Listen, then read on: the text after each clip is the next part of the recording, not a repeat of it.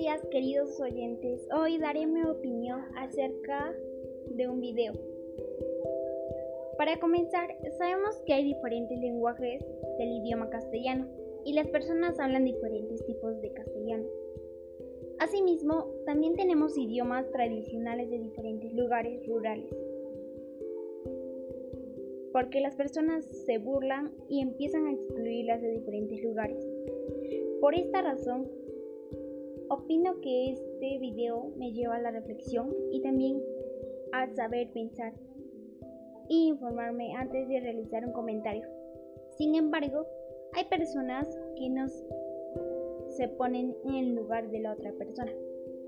Como suelen decir, ponerse en el lugar de tu prójimo. Espero que mi comentario les haya servido para poder reflexionar y tomar conciencia. Gracias.